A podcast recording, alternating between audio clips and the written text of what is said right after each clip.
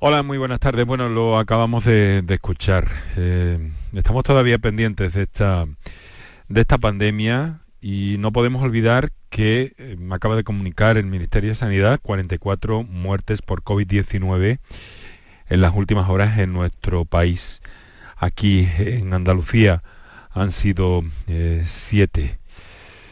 Esto es lo que tenemos de, momento y sobre lo que tenemos que mantener mm, todavía atención y cuidar determinados detalles y proceder a la vacunación si es que estamos en ese rango de edad eh, que se está mm, vacunando. Si no lo hemos hecho y buscamos eh, pues ese amparo, el que de momento nos está dando la vacuna, que está siendo definitivo desde luego. Bueno, estamos a viernes 24 de septiembre.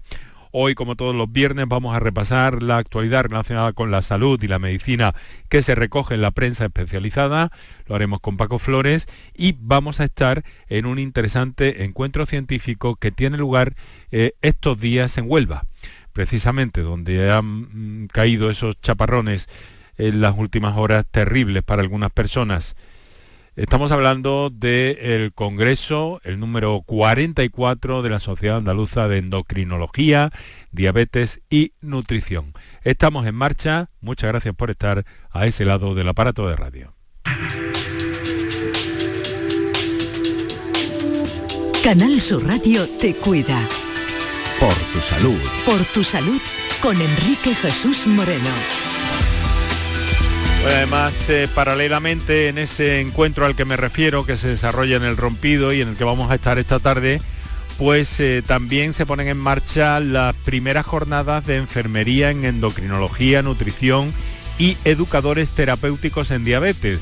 Eh, lo hemos venido comentando innumerables veces en nuestro programa, lo hemos hecho incluso esta misma semana, de que los especialistas hablan cada vez más de la educación diabetológica para tener controlada esta enfermedad que puede ser causa y que aumenta el, riesgo cardiovascular.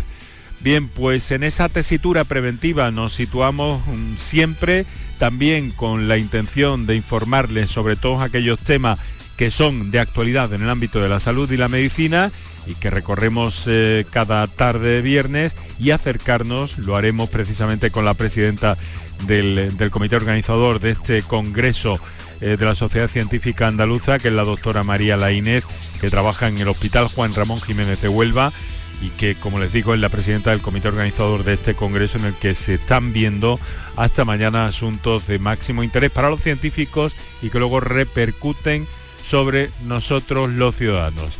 Bien, a esta hora de la tarde lo que vamos a hacer es repasar, como ya hacemos cada vez de forma más somera, los datos fundamentales de la pandemia a día de hoy, sobre todo en Andalucía.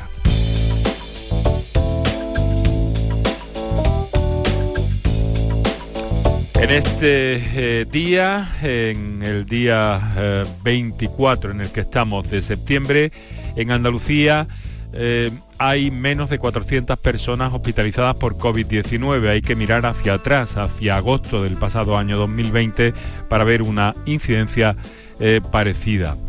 La tasa de incidencia se sitúa hoy en nuestra tierra en 61,2 casos por cada 100.000 habitantes.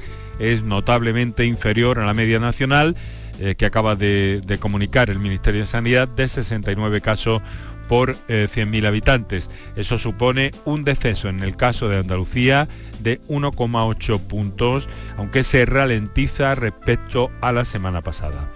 Este viernes Andalucía ha superado en el conjunto durante toda la pandemia las 800.000 personas contagiadas eh, después de registrar 521 casos eh, nuevos y 14, perdón, 14 personas son las que han fallecido hoy en Andalucía en las últimas 24 eh, horas. Son 14 las personas fallecidas. Eso eleva a 11.158 las muertes en nuestra comunidad. Por otra parte, hay 21 pacientes ingresados menos que ayer, por lo que el total de hospitalizados queda en 399. Como les había dicho, por primera vez desde agosto de 2020 baja de los 400 y en las UCIs han disminuido en 6. En este momento hay 110 personas ingresadas en nuestras unidades de eh, cuidados intensivos. No obstante, está en el ánimo, está en el ambiente, en eh, las autoridades que Andalucía está en la fase em, final, de, arrinconar de alguna forma esta pandemia si todo sigue en esta, en esta línea en la que tenemos que seguir manteniendo la prudencia y la responsabilidad ciudadana necesarias. Y un apunte del mismo día de hoy que nos ha llamado la, atención y que quisiera reseñar es que en contra de cierta tendencia generalizada, el confinamiento no multiplicó las relaciones sexuales. Todo lo contrario, hoy se han conocido los datos de un trabajo presentado en Madrid. En pandemia se usaron menos anticonceptivos, pero hubo menos embarazos. Se infiere, por tanto, que hubo menos relaciones sexuales, a pesar de que algunos especialistas habían pronosticado una especie de pequeña ola eh, de baby boom. Bien, pues no es así según los datos globales de nuestro país, que sigue siendo uno de los, eh, de los países del mundo con menos eh, tasa de natalidad. Bien, situados como estamos en las 6 y 10 de la tarde, enseguida vamos a entrar en materia de repaso de los titulares de la prensa científica, técnica, médica y de salud en nuestra tierra. Saludo, como siempre, a Paco Flores. Paco, muy buenas tardes. Muy buenas tardes, Enrique, y a toda la audiencia también. ¿Qué tal? Por no perder las costumbres. Tomando las medidas de precaución necesarias para no aumentar los infectados en COVID eh, coronavirus, en COVID-19. Eso es lo que lo que tenemos que seguir pendientes. Sí, pero por ser fieles. Es la única es la única medida que podemos tomar de momento. Todo el mundo parece que está relajadísimo, relajadísimo, pero no podemos olvidar eh, ser precavidos y tomar las medidas de precaución oportunas. Que tus impresiones son que estamos demasiado relajados. Sí, de momento sí. Por eso digo que, hay no, hay que olvidar que pese al avance que supone la vacuna y la vacunación, eh, pues todavía tenemos que tener esas medidas eh, preceptivas para no aumentar los casos de coronavirus. Pues sí, estoy de acuerdo ya, Ya es muy raro, en eh, ya es muy raro, Enrique, que, en, alguna familia andaluza no haya fallecido algún conocido, algún familiar, y eso hay que tenerlo en cuenta siempre. Son 44 las víctimas mortales hoy en todo el país, 14 en Andalucía en fin, la COVID, la pandemia sigue haciendo daño y también con el llamado que nos permitimos hacer siempre a la vacunación, que cuanto más eh, y mejor estemos vacunados, menos problemas vamos a tener y a seguir con, con las medidas es una buena cosa. Bueno, querido Paco Flores, eh, periodista especialista en salud, enseguida vamos a repasar las cosas macranadas y luego de la actualidad científica en el ámbito de salud y medicina. Luego vamos a estar en ese congreso de la Sociedad Andaluza de Endocrinología, Diabetes y Nutrición que se están desarrollando en el Rompido, en Huelva, esta mañana, si no me equivoco. Paco, una... Eh, un descansillo en el programa para nuestros anunciantes y enseguida entramos en materia. Canal Sur Radio te cuida. Por tu salud con Enrique Jesús Moreno. Ni el challenge del papel higiénico, ni el de la botella. Los retos más difíciles a los que se enfrenta nuestra generación están en la vida real, como el famoso encontrar trabajo challenge o el independizarse challenge. Y aunque para superarlos necesitamos vuestro apoyo, aceptamos el reto. Súmate en aceptamoselreto.com. FAD 916 1515. Comienza septiembre uniéndote a la revolución solar de Social Energy. Ahora con la luz más cara de la historia, ahorra hasta el 80% en tu factura con nuestras soluciones fotovoltaicas y aprovecha las subvenciones de Andalucía. Pide cita al 955 44 11 11 o en socialenergy.es. Solo primeras marcas y 25 años de garantía. La revolución solar es Social Energy.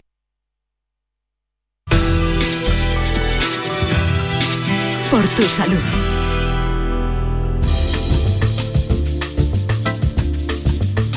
Son las 6 de la tarde, 14 minutos en este momento. Ya saben que nuestra emisión de los viernes llega hasta las 6 y media, que ahí iniciamos ese recorrido por la Andalucía turística con nuestros compañeros y em, eh, pues bueno, aprovechamos eh, siempre este viernes para repasar la prensa científica, la prensa especializada y para abordar algún asunto relacionado con la ciencia, la investigación, en este caso el congreso de esa sociedad científica que tiene lugar en el rompido.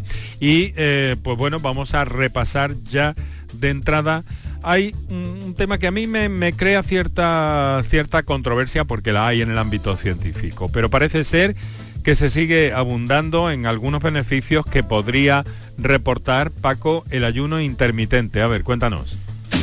Pues esta, Enrique, es una nueva investigación que el ayuno intermitente o dejar de comer durante algunas horas es una de las tendencias, tú lo has dicho, dietéticas más populares actualmente para perder peso, también conocida como autofagia nuestras investigaciones, las investigaciones que hemos leído, matizan que el ayuno intermitente también puede mejorar el sueño, la calidad de vida de una persona, así como reducir el riesgo de obesidad, diabetes y enfermedades cardíacas. Eso sí, Enrique, siempre supervisado por un médico. Eh, Paco, hay un asunto relacionado con el embarazo, del que también precisamente esta semana hemos hablado en el programa, eh, que tiene que ver mm, con una explicación a propósito de cómo una sustancia en la sangre de las embarazadas que podría ser en principio perjudicial para el feto, no lo es y esto parece ser que además abre nuevas expectativas a la búsqueda de algún eh, fármaco. Exacto. Pues según una reciente investigación, eso se debe a una glucoproteína, concretamente a la beta 1, que consigue que el cuerpo de una mujer no reaccione negativamente al feto y por lo tanto apoye su desarrollo normal hasta el nacimiento. Esta sustancia también impide el desarrollo de factores proinflamatorios en el feto, pero como siempre, y decías hace un momento, buscamos la utilidad de esta investigación. Y en este caso los resultados del trabajo podrían utilizarse para desarrollar medicamentos para el mantenimiento del embarazo y el tratamiento de diversas enfermedades autoinmunes. Enrique. Hablamos de la biopsia líquida, un método utilizado cada vez más para eh, el análisis de determinadas enfermedades oncológicas, de determinados cánceres. Eh, ¿De qué forma esa técnica, la biopsia líquida, puede cambiar el escenario en el diagnóstico del cáncer de páncreas? Pues mira, Enrique, cada año se diagnostican en nuestro país aproximadamente más de 15.000 eh, casos de tumores en las vías biliares y en el páncreas. Estos tumores se suelen detectar normalmente en estadios avanzados, lo que dificulta el tratamiento quirúrgico. Ahora, investigadores españoles, concretamente de la Universidad de Navarra, han desarrollado una estrategia basada en la secuenciación masiva del ADN a través de la biopsia líquida que permite diagnosticar estos tumores con una altísima eficacia y de forma precoz, lo que sin duda mejorará el pronóstico de este tipo de pacientes. Bien, pues buscamos otro, otro asunto, eh, la obesidad. Parece ser que estaría relacionada con la calvicie. No es ninguna broma, ¿no? Brevemente, no, no, no, brevemente. Es otro estudio que acaba de aparecer esta semana. Ya tenemos otro elemento perjudicial de la obesidad, que es la calvicie. Ahora una nueva investigación norteamericana explica que el exceso de grasa en el organismo puede provocar un agotamiento de las células madre del folículo piloso, bloqueando eh, que éste se regenere y lo que causa una pérdida del pelo. Impide que crezca el pelo de forma normal. Bien, otra cosa muy brevemente, Paco, la dieta mediterránea reduce la posibilidad de que aparezca una disfunción eréctil. Sí, eh, eh, la dieta mediterránea unida al ejercicio físico continuado. Así lo confirma la Sociedad Europea de Cardiología en 2021, que demuestra a través de un estudio que los varones que siguieron este patrón alimenticio de forma más estricta tenían mejor rendimiento eréctil, mayor flujo sanguíneo, niveles elevados de testosterona y arterias más saludables. La dieta mediterránea, Enrique, está demostrada que también influye en los principales factores de riesgo cardiovascular como la diabetes mellitus, el tabaquismo y la hipertensión arterial. Hay un conjunto de males estrechamente relacionados, Paco, como vemos aquí, con la presencia de distintos especialistas de diversas materias que nos vienen a decir eh, al final siempre lo mismo y eso es lo que hay y eso es lo que tiene la ciencia controlado. Vamos a ver, vamos a hablar de la vitamina D, si te parece que tiene mucho que ver con nuestro acercamiento a ese 44 cuadragésimo cuarto Congreso de la Sociedad Andaluza de Endocrinología, Diabetes y Nutrición. Un estudio viene a decir que no importa cuánta vitamina D se obtiene a través o por inducida por la luz solar o los suplementos, ni cuánto puede almacenar nuestro propio organismo. Lo cierto es que la vitamina D contribuye a prevenir males como la osteoporosis. Los músculos la necesitan para el movimiento y los nervios para transmitir mensajes entre el cerebro y otras partes del cuerpo. Para prevenir también determinados tipos de cáncer.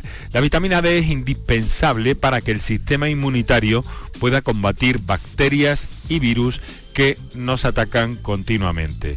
Este es el punto de, partida eh, de, nuestro, de nuestro encuentro de hoy. Eh, Paco, si te parece, eh, preséntanos a nuestra invitada de esta tarde.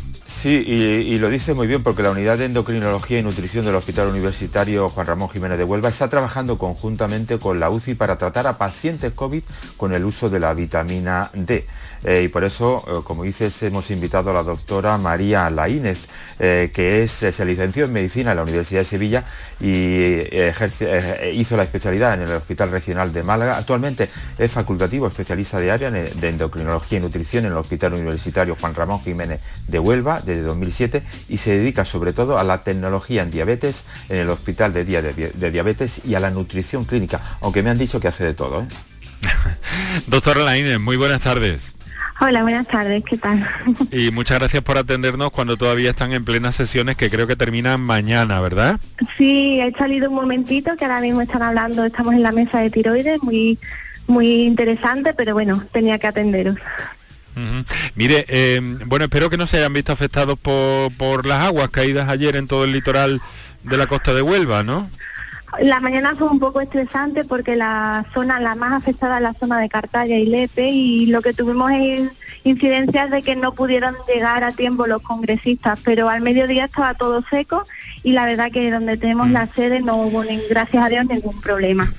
Bueno, esto de la vitamina D es un tema estrella que llevan ustedes en el encuentro, entre otros muchos de enorme interés, pero quiero preguntarle por ello y del uso de esta vitamina D para tratar a pacientes COVID, eh, que, eh, que, es, según parece, una, una, buena herramienta. ¿De qué forma están aplicando esa vitamina D a pacientes COVID y con qué resultados? No sé si hay estudios ya perfectamente eh, diseñados y tabulados o qué impresiones tienen ustedes los endocrinos a propósito de todo esto. Bueno, pues el tema de la vitamina D, como quienes han dicho, no es solo para los huesos y los músculos, sino que tiene un papel importantísimo en el sistema inmuno y en la disminución del estado proinflamatorio. Y el resultados con evidencia son controvertidos. Teóricamente, pues tiene muchos beneficios y pero hay que demostrarlo y por eso nuestro hospital junto al servicio de medicina interna con el doctor Javier Carrasco hemos iniciado este verano un ensayo clínico dentro de la red Meta, Meta Network, eh, aquí en Andalucía, en donde suplementamos a nuestros pacientes con COVID ingresados y vamos siguiéndolo y el objetivo es ver cómo esa suplementación de vitamina D eh, haría que el paciente con COVID sea menos grave y tenga menos tiempo de ingreso. Los resultados los veremos pues cuando tengamos terminaremos el estudio. Eh, como tratamiento, ¿verdad? No que la vitamina D eh, pueda ser un preventivo, o también hay alguna luz. Claro, sí. En nuestro estudio es precisamente como tratamiento, una, una dosis supranormal. ese es nuestro objetivo en el estudio. Paco. Eh, doctora, eh, la otra gran pandemia que nos ocupa desde hace ya años es la obesidad. ¿Qué, han planteado en este Congreso para plantarle cara, si es que se le puede plantar cara, por lo menos en los próximos años? Mira, pues esta mañana hemos tenido con el doctor Alfonso Soto una mesa estupenda en donde ha habido una relación clara entre obesidad y pandemia del COVID y ahora mismo estamos en, porque estamos dentro del Congreso, mm, al mismo tiempo hay una jornada una jornada de, enfermería, de, educadores en diabetes y todos los que son profesionales que trabajan con nuestras unidades, en donde están hablando eh, un eh, ponentes multidisciplinares sobre la abordaje integral de la obesidad en donde tenemos al doctor Rafael Peñafiel, que es médico del deporte y cardiólogo, y nos le va a dar el punto de vista pues pues del deporte, un psicólogo y, vamos a ver el, tratamiento integral. Y esta mañana Alfonso Soto, el doctor Alfonso Soto habló de, del tratamiento médico y es un el tratamiento de la obesidad es complejo, ¿no? Es complejo en donde tenemos que trabajar todos y en donde a nivel de la no solo hay que hablar de la dieta, sino del ejercicio y potenciar sobre todo el músculo, el músculo como órgano endocrino imprescindible. Bien, eh, vamos a ver, doctora. Eh, la obesidad. La obesidad es caballo de batalla para ustedes, es la otra gran pandemia y que de alguna forma también ha empeorado incluso por la COVID-19, de alguna forma, ¿no? Sí, sí, eh, eso es una de las mesas que ha estado esta mañana. tanto dentro del paciente COVID con obesidad, que hemos visto que mm, hasta un 30% de los, de los pacientes eh, más graves COVID eran obesos, tienen peor pronóstico, incluso podemos relacionarlos si encima eran diabéticos con mayor mortalidad. Después de la pandemia tenemos eh, estudios que hemos visto, sobre todo lo han publicado la SED, en donde el aumento de obesidad dentro de nuestro país, sobre todo en niños. Por lo tanto, es tenemos dos pandemias interrelacionadas, ¿no? Que nuestros pacientes obesos no es que se infecten más de COVID, sino que son tendrían COVID más agresivo y tenemos que tener mm, más atención en este, este tipo de pacientes y que todo lo que conlleva la pandemia, el sedentarismo, el no moverse, pues ha conllevado que aumento de obesidad y sobre todo en nuestros niños. Y hay que tener, hay que intentar dar esa información no solo a los médicos, sino a la población general y a, y a niveles y organismos para, para tener, hacer un, como hemos dicho, un, un abordaje multidisciplinar. Eh, doctora Laine, eh, hemos contado hace un momentito que se dedica sobre todo a la tecnología en diabetes. Eh, ¿Qué ha supuesto la, tecnología en el control de la diabetes y de lo que han hablado en el Congreso que se está celebrando estos días en, Huelva? Ayer tuvimos una mesa, pero arrancamos el Congreso precisamente de la tecnología en diabetes, en diabetes tipo 1, que es donde está más avanzado. Nuestro reto ahora mismo es implementar esa tecnología en los tipos 2, que es donde hay es más número de personas. Pero lo importante, sobre todo lo que la gente ve más a menudo es el flash, ¿no? La modificación continua flash de glucosa, en donde ha demostrado no solo aumento de calidad de vida en nuestros pacientes diabéticos tipo 1, ya no dejan, no tienen que eh, hacerse controles en sangre tan, tantas veces, sino también seguridad, ya que tienen alarmas y, eh, dan seguridad en, en, lo que es la hipoglucemia, que es el gran riesgo del tratamiento insulínico. Dan independencia, seguridad y, saben más de su diabetes. Eso es lo que estamos en ese reto a nivel andaluz, implementando todo el flash a todos nuestros diabéticos tipo 1 y ya casi lo estamos consiguiendo. Aparte también. más cosas, sí, cuéntame. ¿Sí? también, doctora, tanto en la tipo 1 como en la tipo 2 están eh, muchos de sus colegas insistiendo en una idea, que es la de educación diabetológica, eh, sobre todo para los pacientes. Eh, mm, ¿Por qué consideran ustedes tan importante este asunto? Importantísimo, es el pie integral del tratamiento de la diabetes. El paciente no sabe de su diabetes, no sabe cómo abordarlo tanto en todas las líneas de tratamiento, no hacemos nada. Es que es el pilar fundamental.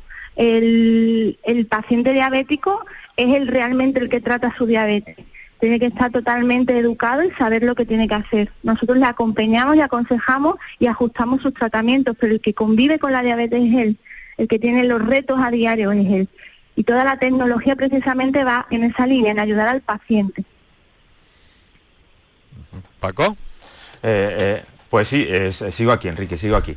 Eh, digo que eh, hay otra, otro de los temas que han tocado en este congreso que es la enfermedad de Andrade y las lipodistrofias, que tiene una alta prevalencia en algunas zonas de Huelva. Eh, ¿Tenemos alguna novedad para estos pacientes y sus familias que se haya presentado en esta reunión?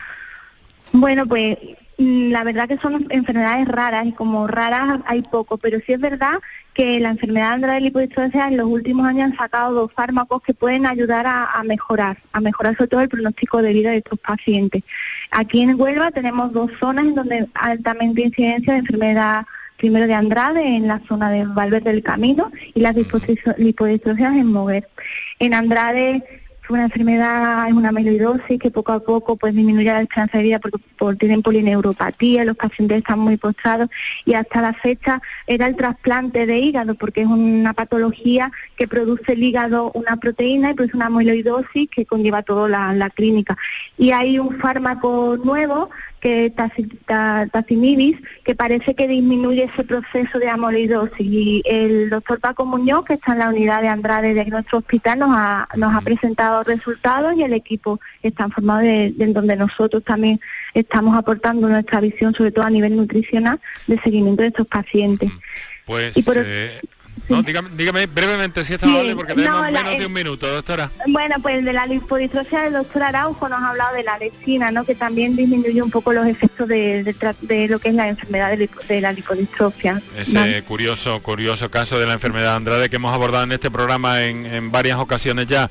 Eh, doctora, le quiero agradecer que nos haya hecho este hueco para el programa de la salud de la Radio Pública de Andalucía, de Canal Sur Radio este 44, 44 Congreso de la Sociedad Andaluza de Endocrinología, Diabetes y Nutrición. Doctora Laínez, eh, comité organizador y profesional en el Hospital Juan Ramón Jiménez de Huelva. Muchas gracias y muy buenas tardes.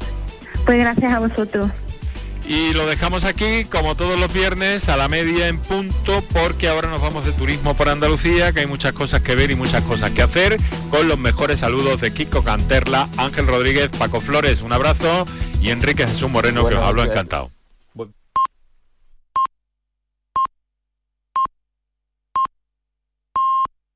Tu gente, tu radio está aquí. Quédate en Canal Sur Radio, la radio